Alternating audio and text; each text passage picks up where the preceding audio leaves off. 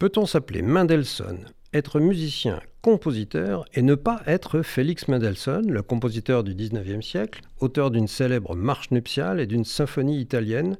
Eh bien oui, c'est possible, ou du moins c'était possible, puisque Vladimir Mendelssohn, altiste, qui était né à Bucarest en 1949, est hélas mort au mois d'août de cette année 2021.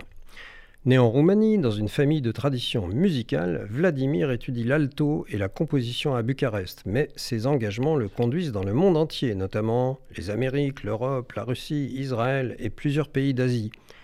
Vladimir se fixe à Paris où il devient l'altiste du quatuor Enesco et où il enseigne au Conservatoire national supérieur de musique de Paris. C'est évidemment dans un morceau de son homonyme Félix Mendelssohn que nous l'entendons. Ici, il s'agit de l'Octuor pour quatre violons, deux altos, deux violoncelles, écrit par Félix à l'âge de 16 ans. Dans cette version, Vladimir joue le second alto.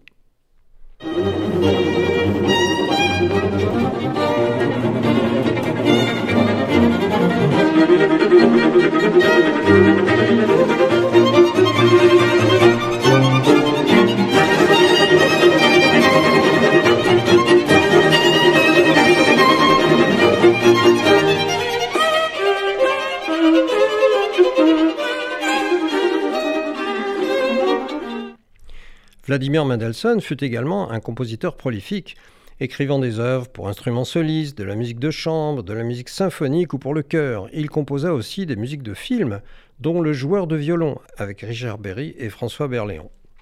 Il a été le directeur artistique du Festival de musique de chambre de Kumo en Finlande. Il faisait régulièrement partie du jury des grands concours internationaux et a donné des classes de maître en Suède, en Finlande, en France, en Suisse, aux Pays-Bas et en Italie. Vladimir est mort le 13 août dernier à l'âge de 71 ans d'une maladie rapidement évolutive et cette chronique nous permet de lui rendre hommage.